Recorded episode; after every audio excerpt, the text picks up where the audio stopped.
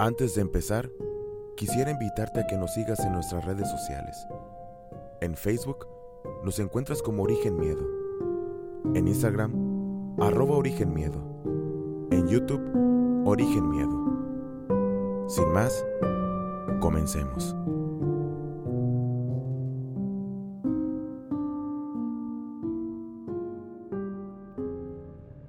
Hay seres malvados por naturaleza, caracterizados por una enorme crueldad que no corresponde a ninguna causa externa. Hoy estaremos hablando de uno de los asesinos en serie más terribles de la historia, responsable de 17 muertes a lo largo de 13 años. Además, de actos de violación, tortura, canibalismo y necrofilia. Esta es la vida de Jeffrey Dahmer. Nació el 21 de mayo de 1960 en Milwaukee, Wisconsin, Estados Unidos. Jeffrey Dahmer era un niño muy vital y extrovertido. Así lo recordaba su padre. Un niño que le encantaba hacer caras graciosas ante la cámara, jugar y estar rodeado de otros niños. Y sobre todo, destacaba por ser muy curioso, aquello que le llevaría a experimentar las cosas y a probar distintas texturas. De hecho, uno de los primeros indicadores de aquel germen criminal, de aquella experimentación, fue el maltrato que perpetuaba a los animales. Los cazaba, los torturaba, para después de seccionarlos y limpiar sus huesos. Aquel niño rubio, de ojos azules, un estudiante modelo y educado y respetuoso, de buenos modales, ya sentía curiosidad por lo siniestro. Su padre, Leonel, explicaba que se dedicaba a investigar cómo eran los animales por dentro, al mismo tiempo que se estaba desarrollando su sexualidad. Pensó que era simple curiosidad. Sin embargo, aquella espiral cambió su forma de relacionarse con los demás. A partir de entonces, se volvió un chico más tímido y retraído, incluso raro. Así lo recordaban sus amigos y compañeros de colegio. Su padre también recordaba que tenía un cementerio de animales donde enterraba perros y gatos y sapos. Ese coleccionar de animales muertos ya es uno de los primeros rasgos que todo asesino en serie adquiere en su infancia. Una etapa de su vida nada dramática, ni llena de problemas. Todo lo contrario. Sus padres, Lionel y Joyce, le colmaron de cariño y atenciones. Fue un niño amado, y realmente feliz. Pero las continuas mudanzas y el divorcio de sus progenitores generaron en él un miedo continuo al abandono.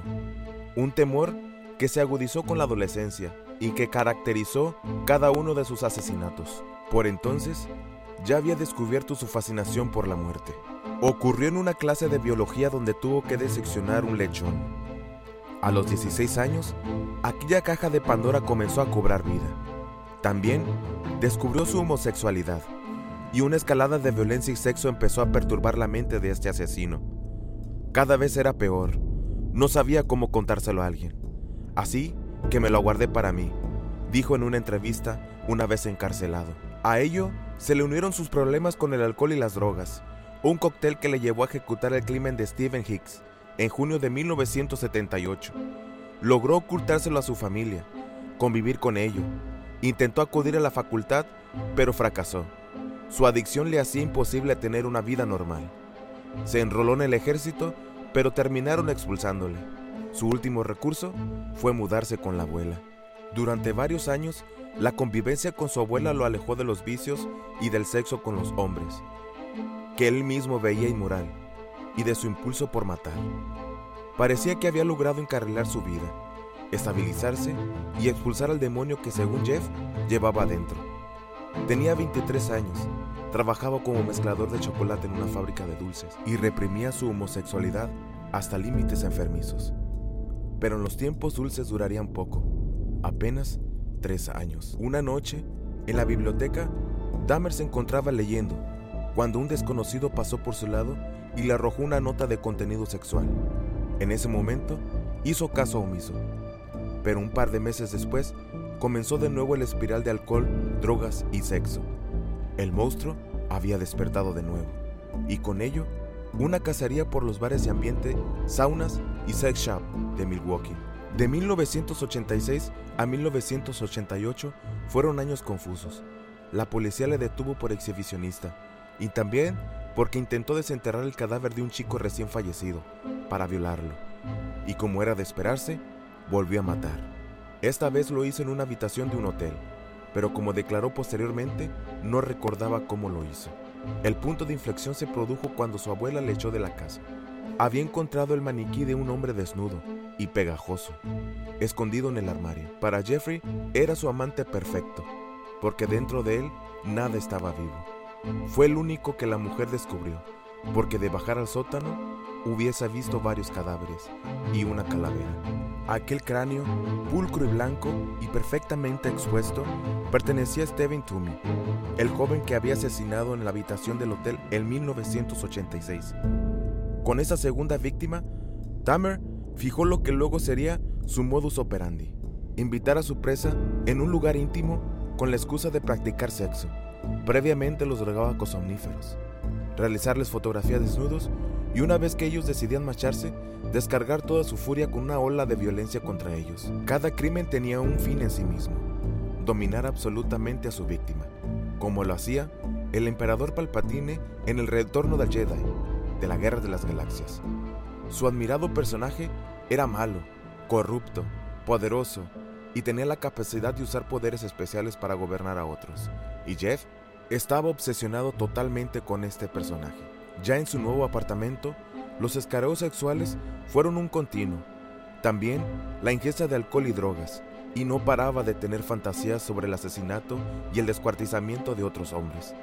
Además, para Dahmer, matar estaba íntimamente relacionado con su homosexualidad, por no mencionar su afición por la necrofilia. Empezó a practicar sexo con los cuerpos de sus víctimas ya desmembradas, o con alguna de sus partes. No era como la mayoría de los asesinos en serie. Él quería tener relaciones íntimas con personas inconscientes o muertas. Eso sí, todas sus víctimas cumplían un mismo patrón, su físico. Jeffrey los elegía por su cuerpo. Les gustaban los hombres altos, musculosos y delgados. No le importaba la raza. Si le parecían atractivos, intentaba ligárselos. Jugaban con ventaja. Nada en aquel joven solitario, guapo y con cara niñada, hacía sospechar que escondía un asesino en serie. No era un tipo repulsivo, todo lo contrario. De hecho, le consideraban un hombre bueno dentro de la comunidad gay. Le veían como la clase de chico al que quieren cuidar y mimar. Sin embargo, tras su apariencia inofensiva, se escondía todo un depredador. Después del crimen de Stephen Toomey, Jeff mató a 10 hombres más con edades comprendidas entre los 14 y los 36 años. Ya llevaba 12 víctimas a sus espaldas y aún faltaban 5 más, hasta que la policía dio con él. Conerak, de tan solo 14 años, fue uno de ellos. Pudo haber escapado de las garras del asesino, pero la torpeza de las autoridades llevaron al muchacho directo al matadero. Durante ese tiempo, la ciudad de Milwaukee fue testigo de extrañas desapariciones. Jeffrey Elegí algunas personas porque nadie las iba a echar de menos o porque llevaban un estilo de vida muy loco, asegura la escritora Anne Schubert. Nadie se dio cuenta de que más de una docena de chicos jóvenes habían desaparecido. No parecía ningún cadáver, ni se vivía ningún clima de miedo en la ciudad. Aquella orgía de muerte terminó en julio de 1991, cuando uno de sus víctimas, Tracy Edwards, de 31 años, logró escapar del departamento de Dahmer. Edward paró un coche patrulla que se lo encontró completamente desnudo y medio drogado. Y al explicarle lo sucedido, los agentes se presentaron en la casa del asesino. Durante el registro, encontraron el horror en forma de templo, paquetes con restos humanos en el congelador, una cabeza humana, un bidón de 200 litros con tres torsos sumergidos en ácido y 83 fotografías de las víctimas descuartizadas. Acababan de cazar a un despiadado criminal del que ni siquiera tenían constancia. Así fue que el 15 de febrero de 1992, el tribunal condenó a Jeffrey Dahmer a 957 años de prisión en Wisconsin y en mayo de ese mismo año a cadena perpetua en Ohio. Ahora tendría que pasar el resto de su vida entre rejas, su nuevo hogar. Allí recibió la visita de Robert Rosler, criminólogo experto en psicología forense y homicidio sexual fundador de la Unidad de Ciencias del Comportamiento del FBI. el especialista que acuñó por primera vez el concepto de asesino en serie. Realizó a Dahmer una reveladora entrevista. Convertido en una estrella mediática, el caníbal, como le llamaban todos, disfrutó sentándose ante las cámaras y narrando con escrupuloso detalle cada uno de sus asesinatos y obsesiones. La charla entre Dahmer y Rosler fue perturbadora, pero dejó entrever cómo sentía y pensaba aquel psicópata. Incluso el propio criminólogo incluyó que Jeffrey compartía dos perfiles criminales bien distintos, el organizado y el desorganizado. Así que era lógico que el tribunal creyese que no estaba en su sano juicio cuando cometió uno de sus últimos asesinatos. Ya en la cárcel, el joven decidió bautizarse y entregarse a la fe. Él creía fervientemente que el demonio lo había poseído, hasta el punto que se veía representado por Satanás en la película del exorcista. Ahora necesitaba expiar todos sus pecados, pero su estancia en la cárcel fue corta, de apenas solo dos años. El que durante toda su vida adulta se había comportado como un depredador, tras los barrotes pasó a convertirse en la presa. Dahmer mostraba un buen comportamiento y realizaba actividades con sus compañeros para socializar. Le asignaron tareas de limpieza junto a Christopher Scabber, un esquizofénico que se hacía llamar Cristo, pero ese terminó por asesinarle a golpes.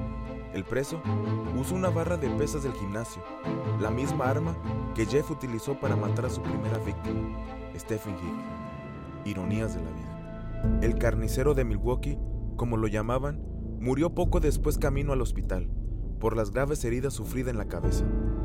Era el 28 de noviembre de 1994 y tenía 34 años de edad.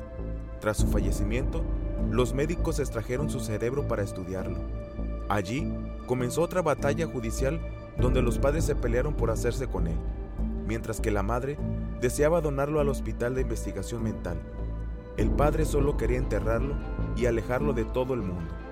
Al final, su cerebro fue incinerado y las cenizas entregadas a sus padres. Este violador, descuartizador, necrófilo y caníbal acabó con la vida de 17 hombres entre 1978 y 1991 y ha pasado a la historia criminal como uno de los asesinos en serie más aterradores. Sin embargo, todavía hoy muchos especialistas cuestionan si se trataba de un enfermo o de un monstruo. Esto fue la historia de Jeffrey Dahmer, el caníbal de Milwaukee. Gracias por escucharnos. Esto fue Origen Miedo.